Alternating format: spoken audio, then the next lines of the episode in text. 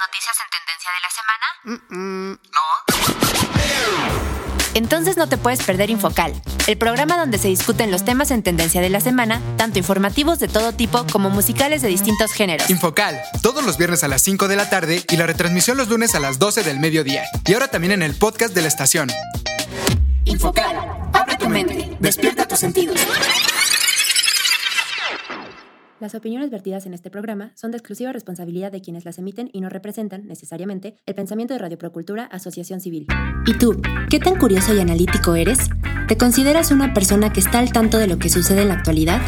Infocal, el nuevo programa de Radioactiva TX, que llega para informarte de los acontecimientos semanales más relevantes en el mundo, con temas sociales, culturales, deportivos, de entretenimiento y mucho más. Pero eso no es todo.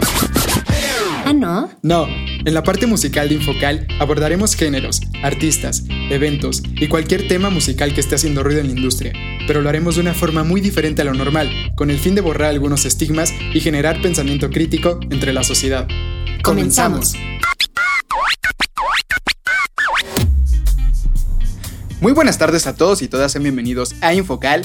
Ya llegamos a nuestro programa número 35 al aire aquí en Radioactiva TX 89.9 de FM y también ya estamos en el sexto programa que estamos haciendo seguido en Spotify para que no se lo pierdan también por esta plataforma o si nos están escuchando por esta plataforma que no se pierdan la oportunidad de que cuando vayan por allá a Querétaro nos puedan escuchar en el 89.9 de FM en su radio todos los viernes a las 5 de la tarde, también los lunes a las 12 del mediodía en la retransmisión. Y si no lo pueden escuchar por cualquiera de estos dos eh, sitios, también recuerden que estamos en el podcast de la estación que lo pueden encontrar como radioactivatx.org. Ahí se van al menú de hasta arriba, dan clic en Infocal y listo. Y pueden estar escuchando los programas de las últimas semanas. Y como en cada programa de Infocal se encuentra con nosotros Paola. ¿Qué onda Paola? ¿Cómo estás? ¿Qué tal tu semana?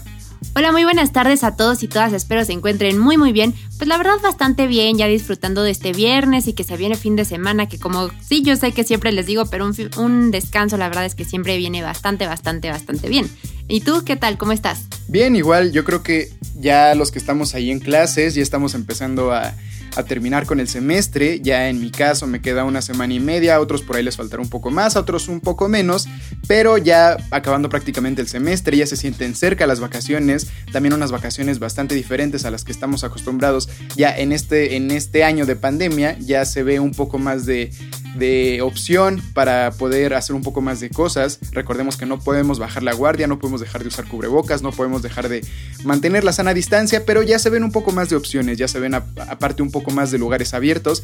Entonces pues ya también emocionado por esta parte de que se acercan las vacaciones.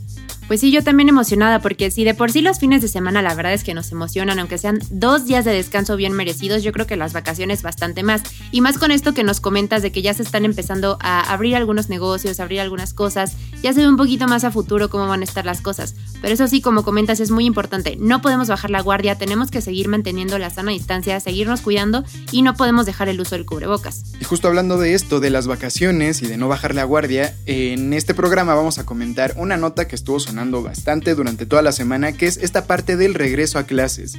Ahí a ver ustedes qué opinan, igual acuérdense que nos pueden dejar cualquier opinión por el Facebook de la estación que lo pueden encontrar como Radioactiva TX 89.9, pero ahí nos pueden dejar sus opiniones sobre este, este polémico regreso a clases, que muchos papás no están de acuerdo, otros tantos sí, eh, unas escuelas no, otros tantos sí, entonces ya es aquí un, dilema todo esto de que, de que sí es una buena opción o no regresar a clases, pero más adelante vamos a estar tocando ese tema y vamos a estar tocando otros más deportivos, también por ahí la Liga MX ya, ya arrancaron las semifinales durante esta semana, también por ahí un día muy importante, el Día Mundial de las Abejas, también el tema de que México ganó el concurso de Miss Universo, también este tema un poco polémico con todo lo que estamos viviendo ahorita de que no no banalizar el cuerpo femenino, entonces también por eso va a poner eso interesante. Pero bueno, vámonos arrancando con los temas del día de hoy, así que ¿por qué no nos cuentas, Paola, cuáles son las cuatro notas que traemos para este programa de Infocal? Claro que sí, los temas que traemos para ustedes el día de hoy serán 1. CDMX reanudará clases presenciales el 7 de junio pese a COVID-19. 2. Este jueves se celebró el Día Internacional de las Abejas. 3. La mexicana Andrea Mesa, Miss Universo 2021. 4. Arrancan las semifinales de la Liga MX. Demi Lovato. Y en la parte musical estaremos hablando de Demi Lovato, quien recientemente se declaró como una persona no binaria. Pues ya lo escuchaste, quédate con nosotros, no le cambies, es más, súbela a tu radio o a tu dispositivo móvil porque se va a poner bastante bueno este programa. Y la primera recomendación musical para este programa es el tema Irresistible.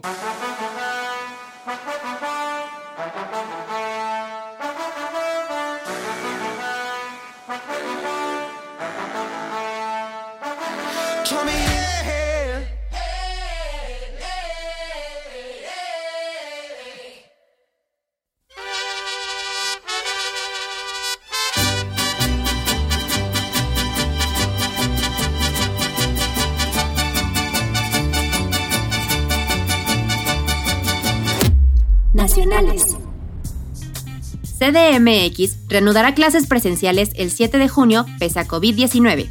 Las clases presenciales en la Ciudad de México se reanudarán el 7 de junio en todas las escuelas capitalinas que así lo deseen, tras más de un año de suspensión por la pandemia de coronavirus, informó Luis Humberto Fernández, titular de la Autoridad Educativa Federal Local. En videoconferencia de prensa, el funcionario capitalino aseguró que la reapertura de escuelas será ordenada, escalonada, segura y con diálogo, y con todas las medidas para evitar contagios. Esto con la finalidad de reforzar los conocimientos que se tuvieron durante la pandemia por al menos un mes, antes de concluir el actual ciclo escolar. Reiteró que se continúan realizando los trabajos de limpieza y rehabilitación en las escuelas, y adelantó que este fin de semana se sanitizarán 112 planteles. La jefa de gobierno, Claudia Sheinbaum, aclaró que el regreso a clases presenciales es voluntario y de forma paulatina, además de que aseguró que se garantizarán los insumos para mantener las medidas de salud como el gel antibacterial y termómetros. Estamos haciendo estos insumos en la fábrica de gel antibacterial que hay en la central de Abasto, y hay un acuerdo con una empresa de termómetros, dijo la mandataria capitalina. Asimismo, dijo que se tiene previsto que la Ciudad de México avance al semáforo verde previo al regreso presencial a clases, debido a que las hospitalizaciones continúan a la baja, Además de que para ese entonces, también se estima que casi el 50% de la población en la capital del país esté vacunada contra el coronavirus. Es muy probable que lleguemos al semáforo verde. Seguimos con las hospitalizaciones a la baja. Todo indica que estaremos en verde para ese entonces, afirmó. ¿Cómo será el regreso a clases en Ciudad de México? Medidas de salud. Activación de los comités participativos de salud escolar e implementación de los tres filtros de corresponsabilidad. Casa, escuela y salón de clases acceso a jabón y agua para evitar contagios, cuidar al magisterio con la vacunación contra el coronavirus, uso obligatorio de cubrebocas, mantener la sana distancia, maximizar el uso de espacios abiertos, suspensión de ceremonias, eventos y reuniones. En caso de contagio, la escuela deberá permanecer cerrada al menos 15 días. Apoyo socioemocional a estudiantes y docentes. ¿Cómo serán los horarios de clase? De lunes a jueves, cada grupo deberá dividirse en dos segmentos, para que la mitad de los estudiantes acuda a clases presenciales, mientras que la otra mitad continúa a distancia. Los viernes, el grupo completo tomará clases a distancia y solo podrán acudir a la escuela los alumnos que tengan algún rezago. Pues qué tal, Paola, ahí tú sabes más de este tema, tú estás, bueno, has estado metida en algunos temas ahí escolares, entonces pues yo creo que una buena opinión en este caso sería de alguien como tú, que ha vivido una escuela desde adentro, que ha, vivido el comportamiento de, niños de estos, de estos grados de, primaria, de secundaria y todo esto desde, desde la parte magisterial. Entonces, ¿por qué no nos explicas un poco más o menos cuál es tu punto de vista? ¿Cómo crees que vaya a ser el regreso a clases? ¿Qué es lo que tú, tú propondrías? Tal vez, no sé, a ver, una opinión ahí de, de alguien especializada en este punto. Pues mira, así como lo está proponiendo el gobierno, yo lo veo bastante, bastante difícil, la verdad. Sabemos que no es fácil, creo que para ninguna persona, realmente poner atención o que realmente nos interese mucho algo y estar ahí pegados, no sé, una hora, tres horas a un dispositivo o hasta una clase presencial. Siento que de, esta manera que lo está proponiendo, que unos niños sí, aparte de los niños con rezago que estén de manera presencial y los niños que pues no tengan ese rezago en sus casas, va a estar muy difícil para las maestras controlar a los niños que tienen de manera presencial y aparte estar poniendo atención a los niños que están de manera virtual, si de por sí en un solo lugar está muy difícil, estar poniendo atención en los dos lados yo siento que va a estar muy difícil. Y también para los niños adaptarse a eso, porque también van a estar queriendo poner atención tal vez a lo que dice la maestra, pero también a lo que están haciendo los, sus compañeritos de lado, tanto lo que están haciendo sus compañeritos en casa. Eso es por un lado. Ahora, yo siento también que hay muchas escuelas que no tienen eh, realmente una buena infraestructura para hacer todo esto. Tal vez no sería todo el salón, pero eh, no tienen tantos eh, lugares abiertos, los salones de clase tal vez no son tan grandes para realmente mantener esta sana distancia que se debe tener. Ahora, los niños es muy difícil acostumbrarlos y yo sé que pues se han tenido que adaptar, se tienen que ir acostumbrando a todos estos cambios que hemos tenido desde, desde hace más de un año, perdón, pero son niños, quieren jugar, quieren experimentar, quieren estar con sus compañeritos, entonces yo creo que no va a faltar el niño que se quiera abrazar y aparte la emoción que les va a dar regresar a clases. Imagínense, pues yo creo que se van, van a llegar y van a querer abrazarse, van a querer jugar, incluso hasta, no sé, intercambiarse el cubrebocas. No sé, digo, eh, creo que está muy difícil saber lo que pasa en la cabeza de un niño y también está muy difícil controlar esto. Ahora también para los niños que se quedan en casa, pues yo, yo, siento que también se van a sentir como, ay, pues a mí me gustaría regresar a la escuela. Yo he escuchado de muchos niños que al principio obviamente estaban como de, no, sí me gusta la escuela, sí, pero ahora muchos niños quieren regresar. Entonces esto de que se hagan nada más los niños con rezago son los que vienen, siento que hasta es un poco injusto para los que se tienen que quedar en casa. Yo personalmente siento que no son las medidas correctas porque aparte sí, todo el personal, eh, los maestros, el personal de intendencia van a estar vacunados, pero los niños no. A mí me ha tocado ver cómo hay algunos niños que estando en su casa estornudan y no se tapan. Entonces no sé si sean los papás los que no les están dando, digamos, esta educación que deben tener hoy en día. Y pues los niños obviamente, si no les dan el ejemplo, no lo hacen. Entonces que lo lleven a la escuela, ¿qué tal si de casualidad un niño va contagiado? Y a pesar de que las maestras y maestros vayan a estar vacunados, pero pues aún así les va a dar y lo pueden contagiar a los otros niños. Entonces siento que es muy peligroso. Dicen que tal vez el 50% de la población ya va a estar vacunado para este entonces, pero faltan los niños. Y los niños eh, sabemos que es muy fácil que transmitan las enfermedades. Una sola gripa con un niño que vaya enfermo a la escuela se puede ir esparciendo bastante, bastante rápido. Entonces yo siento que esto, aunque sea de manera escalonada, aunque sea de manera paulatina, aunque sea pues todo lo que nos está diciendo el gobierno, yo siento que no es lo más seguro y mi opinión es que no, no debería ser así, debería ser hasta que de verdad los niños estén vacunados, que realmente lleguemos a un semáforo verde en el que todos estén vacunados, porque debemos seguir protegiéndonos. Aquí dicen que pues todavía puede llegar a haber contagios y sí, obviamente todavía puede llegar a haber ¿Para qué arriesgarse? No sabemos a qué personas estamos poniendo en riesgo, las familias de los niños, las familias de los profesores, profesoras. Entonces yo siento que la verdad está, es una medida muy drástica y se está queriendo tomar de lo más rápido que se pueda. Y sí, yo entiendo, eh, ya ves que estábamos escuchando hace una semana más o menos un programa en el que decían que este ciclo escolar y medio que se ha perdido, que bueno, no se ha perdido, pero que hemos estado en clases virtuales, que va a costar seis años para retomar todo. Entonces sí, sí es mucho tiempo, pero también hay que pensar en la seguridad de todos. Es que yo creo que aquí justo el tema este que tocas al final de que va, va a tardar tanto en recuperarse este, este ciclo que se perdió, como bien nos comentas, tal vez no se perdió, pero sí fue prácticamente todo en línea y que no, no se aprendió como se debía, va a tardar seis años. Entonces yo creo que ya le surge por ahí bastante que, se empiece a reactivar. En este caso, pues es un poco esta, esta dualidad de que o me tardo más y se va a tardar todavía más en que se recupere todo este tiempo, o ya me arranco y pues prácticamente me arriesgo y arriesgo a la población a que haya más contagios, ¿no? Entonces está difícil, la verdad, aquí la, la decisión del gobierno sin embargo, yo sí estoy de acuerdo contigo y muchas personas también están de acuerdo en las redes sociales. De hecho, parece que la postura que prevaleció fue la de que era una irresponsabilidad, era una decisión muy precipitada, porque todos coincidían con esta parte de que hay muchos niños que van a llegar a la escuela, se van a querer cambiar el cubrebocas, lo que bien nos comentabas, van a abrazarse, van a estornudar,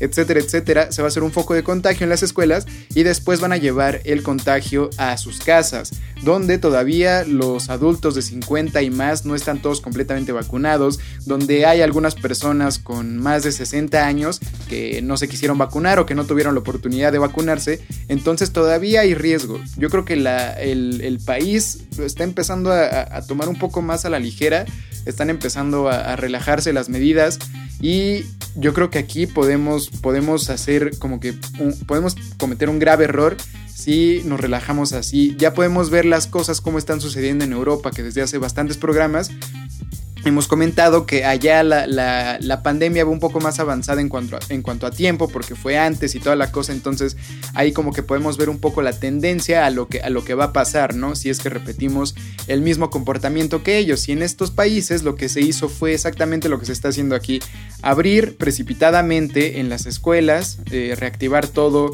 muy a la ligera, muy a lo loco. Y pues qué fue lo que sucedió, qué es lo que está pasando, más bien que pues los casos están yéndose para arriba otra vez, la pandemia no ha terminado, México es de los únicos países donde realmente se ve como que un declive en los contagios, no sabemos si es porque realmente sea un declive en los contagios o porque los números estén ahí medio movidos, pero el chiste es que en México sí están yendo para abajo, pero en Europa no. Y si nos queremos arriesgar a llegar a eso, pues yo creo que vamos justo por el camino de ahí, ¿no? O sea, de, relajar las medidas, de echarlo todo por la borda, de que si a lo mejor ya habíamos tenido un año en el que nos habíamos comportado, en el que habíamos eh, medianamente seguido las reglas, bueno, las, las medidas de salubridad, pues ahorita a lo mejor en, unos meses se puede echar a perder todo, porque ya, ya estamos a, a prácticamente dos, tres semanas de que esto se reactive.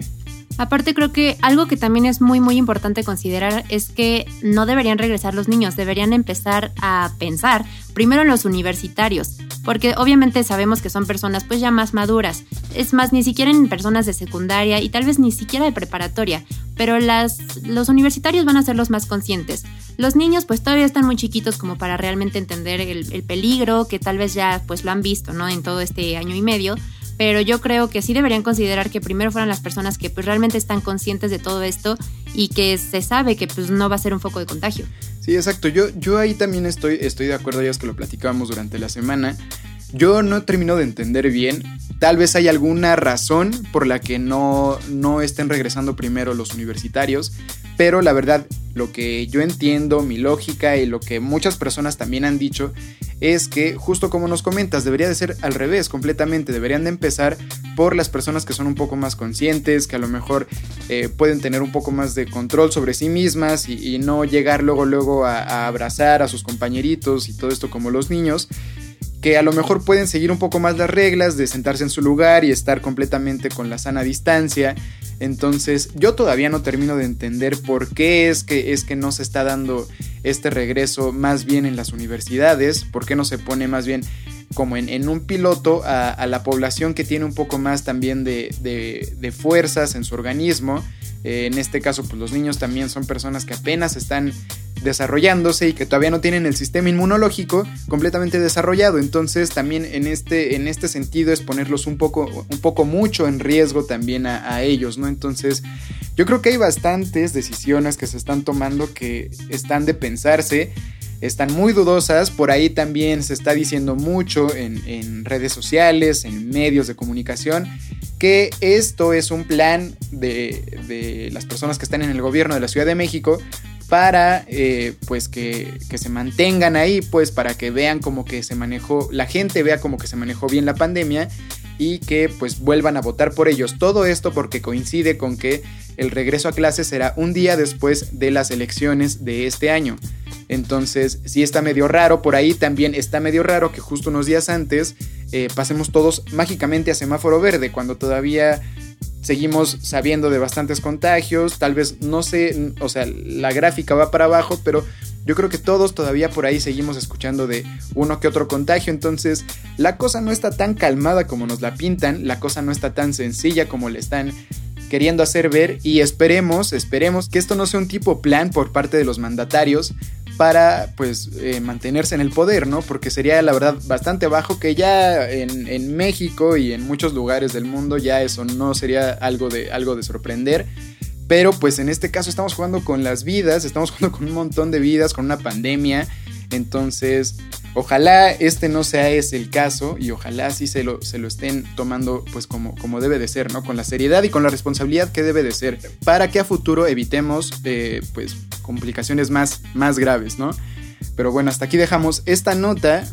Les recordamos, estas son opiniones completamente personales, no tienen nada que ver con la estación. Cualquier duda, queja, sugerencia, etcétera, etcétera, nos la pueden hacer llegar por el Facebook, ese sí, por el Facebook de la estación. Ahí vamos a estar leyendo sus comentarios y cualquier cosa, pues ahí los escuchamos, los leemos y también pues los podemos invitar a participar aquí en Infocal. Pero bueno, vámonos con la siguiente nota musical. Demi Lovato. Demetria de Bon Lovato, mejor conocida como Demi Lovato, nació en Albuquerque, Nuevo México, el 20 de agosto de 1992. Es una cantante, actriz y compositora estadounidense. Fue conocida inicialmente al aparecer en la serie de televisión infantil Barney and Friends, cuando era niña. Recibió su papel de gran avance como Michi Torres en la película de televisión de Disney Channel Camp Rock en 2008 y su secuela Camp Rock 2 The Final Jam en 2010, y más tarde protagonizó al personaje principal de Sony With a Chance. Gracias a su éxito en estos programas, firmó con Hollywood Records y lanzó su primer álbum de estudio, Don't Forget, en 2008.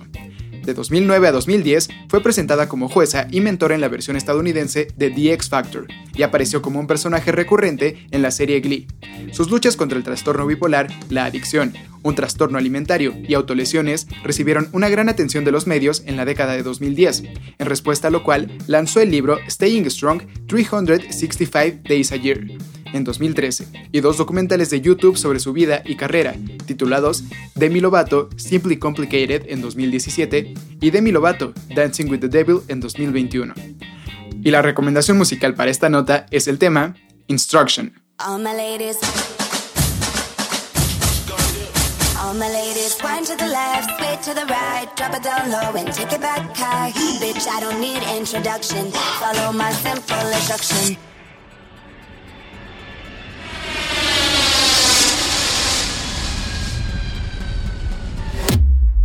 Internacionales.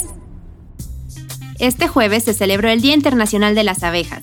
El 20 de mayo se celebra el Día Internacional de las Abejas para crear conciencia sobre la importancia de los polinizadores, las amenazas a las que se enfrentan y el beneficio para toda la Tierra. Fue en octubre de 2017 cuando la Asamblea General de Naciones Unidas proclamó el 20 de mayo como Día Mundial de las Abejas, coincidiendo con la fecha del nacimiento de Anton Hansa, quien en el siglo XVIII fue pionero en las técnicas modernas de apicultura en su país natal, Eslovenia, y reconoció a estos insectos por su habilidad para trabajar duramente y requiriendo a la vez muy poca atención. Precisamente Eslovenia ha sido el país que ha impulsado la celebración del Día Mundial de las Abejas. Las abejas y otros polinizadores como las mariposas, los colibríes y los murciélagos permiten la reproducción de muchas plantas, incluidos los cultivos para alimentación. Son indispensables para la conservación de la biodiversidad e incluso nos avisan de los riesgos ambientales, indicando la salud de los ecosistemas locales. Son varios los factores que amenazan a las poblaciones de abejas en el mundo, entre los que se encuentran los pesticidas, los insectos invasores, los cambios en el uso de la tierra, los monocultivos que reducen los nutrientes, quema de combustibles, humo de cigarro y el cambio climático. Según la ONU, la celebración del Día Mundial de las Abejas tiene los siguientes objetivos. Llamar la atención de la población mundial y de los políticos sobre la importancia de proteger a las abejas, recordar que dependemos de las abejas y otros polinizadores, proteger a las abejas y a otros polinizadores para contribuir de forma significativa a resolver los problemas relacionados con el suministro de alimentos mundiales y eliminar el hambre en los países desarrollados, detener la pérdida de biodiversidad y la degradación de los ecosistemas, y de esa manera contribuir al logro de los Objetivos de Desarrollo Sostenible. Algunas acciones que podemos realizar para la preservación de las abejas son las siguientes. Cultivar una amplia variedad de plantas autóctonas que florezcan en diferentes épocas del año. Evitar atacarlas por miedo, ya que ellas no son agresivas a menos que se les provoque. Comprar miel sin refinar a los agricultores de la zona. Dejar un recipiente poco profundo con agua limpia, un poco de azúcar y piedras o palos para que las abejas beban y no se ahoguen. Debemos crear conciencia sobre su situación. El declive en el número de abejas nos afecta a todos. Y vámonos con la siguiente nota musical. Demi Lovato. Lovato es un artista pop, pop rock y RB. Ha recibido varios galardones, incluyendo un MTV Video Music Award, 13 Teen Choice Award, 5 People's Choice Award, un Alma Award y 2 Latin American Music Award.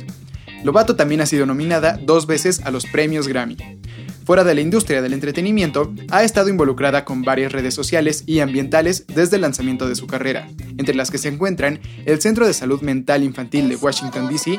y la Human Rights Campaign. Y la recomendación musical para esta nota es Solo.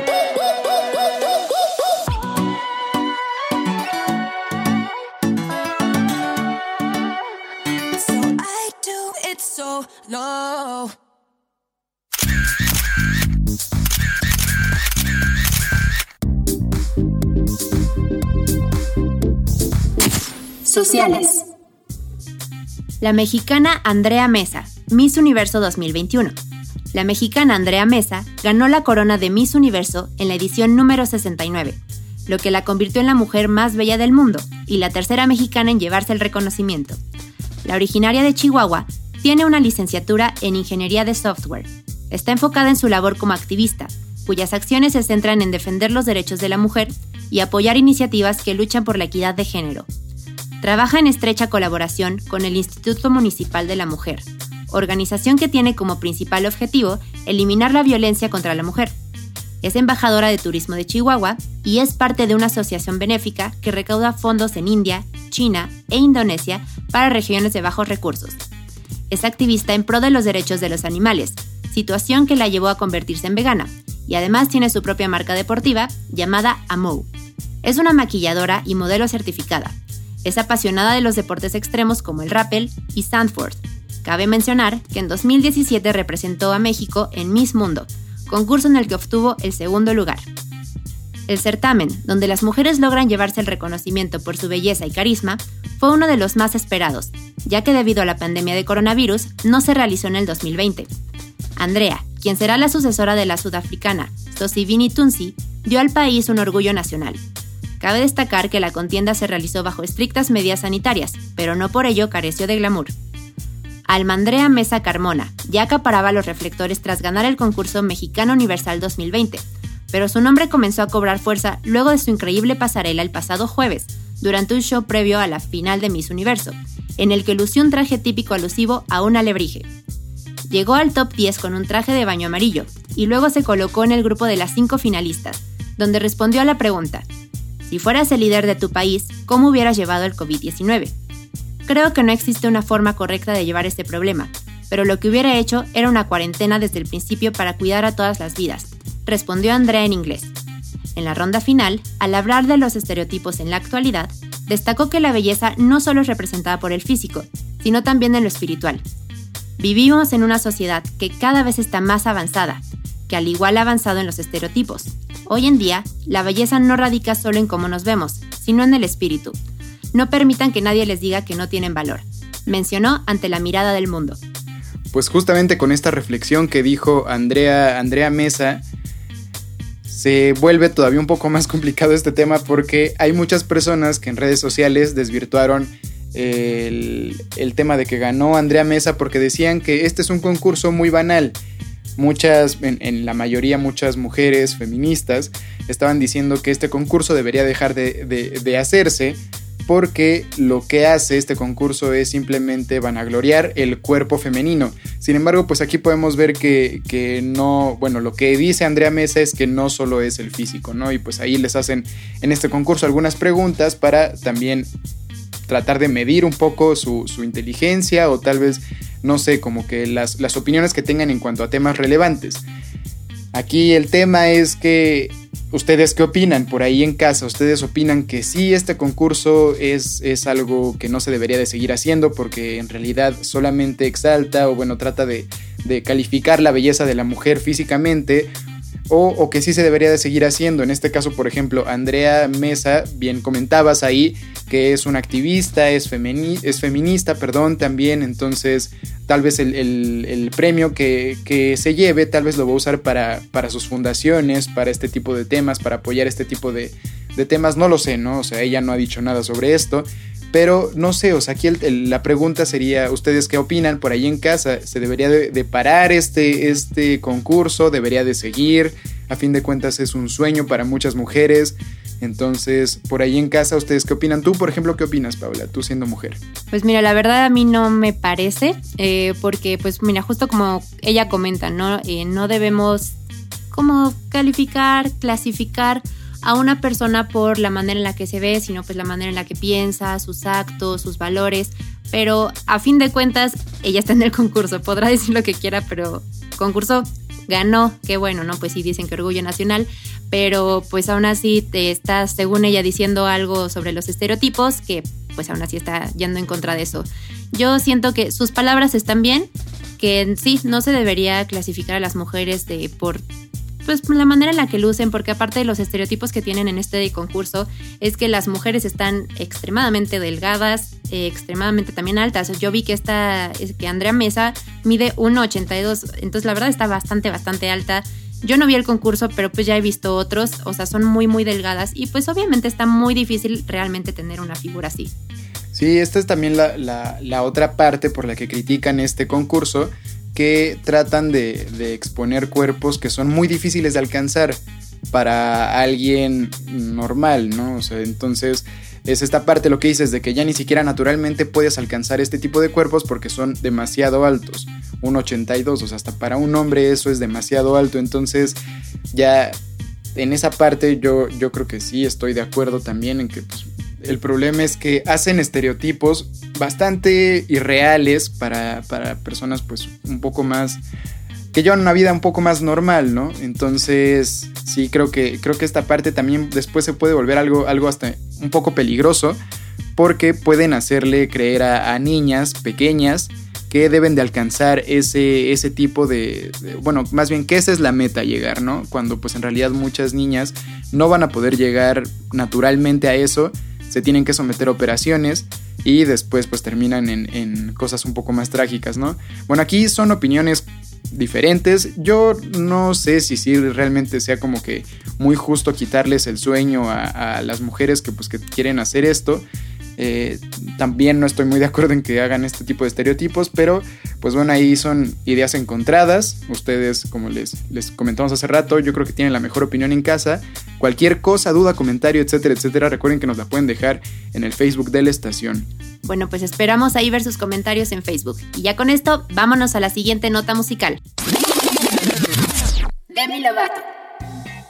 Después de estrenar los tres primeros episodios de su documental Dancing with the Devil y de estrenar la canción del mismo título, lanzó el videoclip del tema, donde se relata de forma estremecedora cómo fue el episodio que hace casi tres años acabó con su vida. La letra de Dancing with the Devil es dura, ya que en ella se plasma el sentir de Lobato frente a sus adicciones y cómo es capaz de perder su voluntad ante la tentación de consumir drogas y alcohol. A medida que la canción avanza, el desgarrador grito de auxilio que lanza quiere dejar claro que ella quiere vivir y que es consciente que ha estado jugando con fuego. En el video vemos a una Demi Lovato desde la cama de un hospital, intubada y rodeada de aparatos que le ayudan a respirar y la mantienen viva. Con el rímel corrido y el pelo enmarañado, la joven comienza a cantar y a repasar en escenas lo que ocurrió aquella fatídica noche del verano de 2018. Primero la vemos tomando una copa de vino tinto, aunque pronto se pasa un cóctel, y más tarde a un whisky. Su estado etílico la lleva a una fiesta, donde sigue bebiendo hasta quedar dormida. Una de las escenas más significativas es una en la que la vemos desnuda en su cama mientras un joven se acerca a ella. Las imágenes se omiten, pero conociendo la historia que ella misma ha contado, ese joven parece ser el que la violó mientras ella estaba inconsciente, luchando por mantenerse viva. La siguiente imagen es la de una chica, supuestamente una amiga suya, que le intenta despertar sin éxito. Por último, ya se ven las manos de unos médicos que la exploran al encontrarla inconsciente. Demi Lovato es trasladada al hospital, donde cae en coma. Recibe la visita de amigos y familiares, quienes lloran al verla en ese estado sin saber si el artista sobreviviría. Demi despierta y comienza el proceso de cuidados y de asimilar lo que ha pasado. Llora en la cama, se lamenta por lo sucedido y acaba mostrando un tatuaje en el cuello con la palabra Survivor, superviviente en español, ya que ella considera que eso es en lo que se ha convertido. Y la recomendación musical para esta nota es el tema Dancing with the Devil.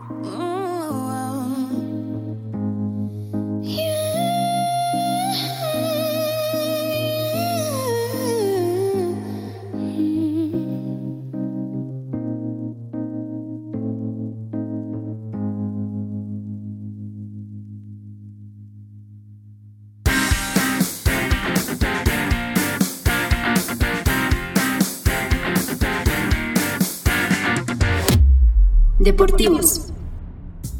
Arrancan las semifinales de la Liga MX. Cruz Azul empató 0-0 frente al Pachuca y definirá su pase en el Azteca. En el Estadio Hidalgo Cruz Azul no pudo imponerse como visitante ante los de Hidalgo, en el marco del partido por semifinales de la Liga MX 2021. El Cruz Azul sacó este miércoles un empate sin goles en la casa del Pachuca, en un luchado partido de ida de las semifinales del torneo clausura mexicano. Aunque los azules del entrenador, Juan Reynoso, no perdieron en el estadio de su rival, Pachuca ahora viajará con la tranquilidad de que un gol de visitante pondrá la serie de su lado. Si bien los dos equipos entregaron en un encuentro poco atractivo, faltó la puntería de los delanteros y dejaron la decisión en la serie para el sábado en el Azteca, casa de los azules. El ganador enfrentará al mejor entre Puebla y Santos, y acerca de este partido, Santos aplastó 3-0 a Puebla y tiene pie y medio en la final de la Liga MX. En el territorio Santos Modelo, Santos Laguna se impuso sin problemas como local ante Puebla en el marco del partido de ida por las semifinales de la Liga MX. El Mudo abrió el marcador en el primer minuto, cuando se lanzó de palomita para rematar un centro enviado por Carlos Orrantia desde el sector derecho. El delantero mexicano marcó su doblete a los 27 minutos con una definición ante la salida del portero paraguayo Anthony Silva, tras recibir pase depreciado. El equipo local registró el tercer gol a los 72 minutos, con un potente disparo depreciado dentro del área chica, después de que el chileno, Diego Valdés, trató de controlar un centro enviado desde el sector izquierdo. Con esta importante ventaja, Santos Laguna tratará de sellar el domingo su pase a la final cuando visiten a Puebla en la definición de la serie. De esta forma es como terminaron los juegos de ida de las semifinales de la Liga MX, pero no se pierdan los de vuelta porque todavía la moneda está en el aire. Y vámonos con el siguiente corte musical. Demi Lovato. Demi Lovato anunció que se identifica con el género no binario y que de ahora en adelante no será la cantante estadounidense, que no usará el pronombre ella, sino ellos, el género no binario, también conocido como gender queer, se refiere a un conjunto de identidades transgénero que agrupa a todas aquellas personas que no se sienten identificadas con lo masculino o lo femenino. Estoy muy feliz de compartir más de mi vida con todos ustedes, escribió Lobato, de 28 años, en su cuenta de Twitter. La compositora estadounidense dijo que comprendió cuál era su identidad de género después de haber pasado por un proceso de sanación y autorreflexión durante el año pasado. Y con esto prácticamente estamos llegando al final del programa del día de hoy, queridos amigos y amigas. Les recordamos que si nos están escuchando por Spotify, por temas legales de derechos de autor, no podemos poner las canciones completas. Es por eso que nada más hacemos recomendaciones musicales. Pero recuerden que si quieren escuchar el programa completo y andan por Querétaro, por la región del Bajío en específico, pónganle en el 89.9 de FM todos los viernes a las 5 de la tarde y también los lunes a las 12 del mediodía y ahí van a poder escuchar Infocal como se debe, con la música y con todo lo demás. Y también, si es que no andan por allá, les recordamos que la otra opción es en el podcast de la estación que lo pueden encontrar como radioactivatx.org. Ahí se van al menú de hasta arriba, dan clic en Infocal y listo, y pueden estar escuchando los programas de las últimas dos semanas. Con esto nos despedimos y nos escuchamos la próxima semana. Muchas gracias. También les queremos recordar que cualquier comentario, sugerencia o participación es bienvenido y nos lo pueden hacer llegar por la página de Facebook que está como Radioactiva TX 89.9. Con esto nos despedimos, esperamos que hayan disfrutado mucho del programa. Y para esta última nota les hacemos la recomendación del tema What Other People Say. Adiós.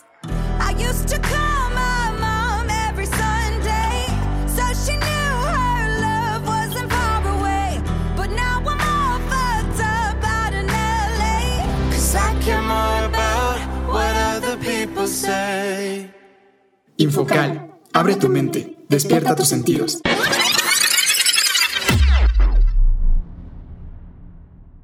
Las opiniones vertidas en este programa son de exclusiva responsabilidad de quienes las emiten y no representan, necesariamente, el pensamiento de Radio Procultura Asociación Civil. Oye.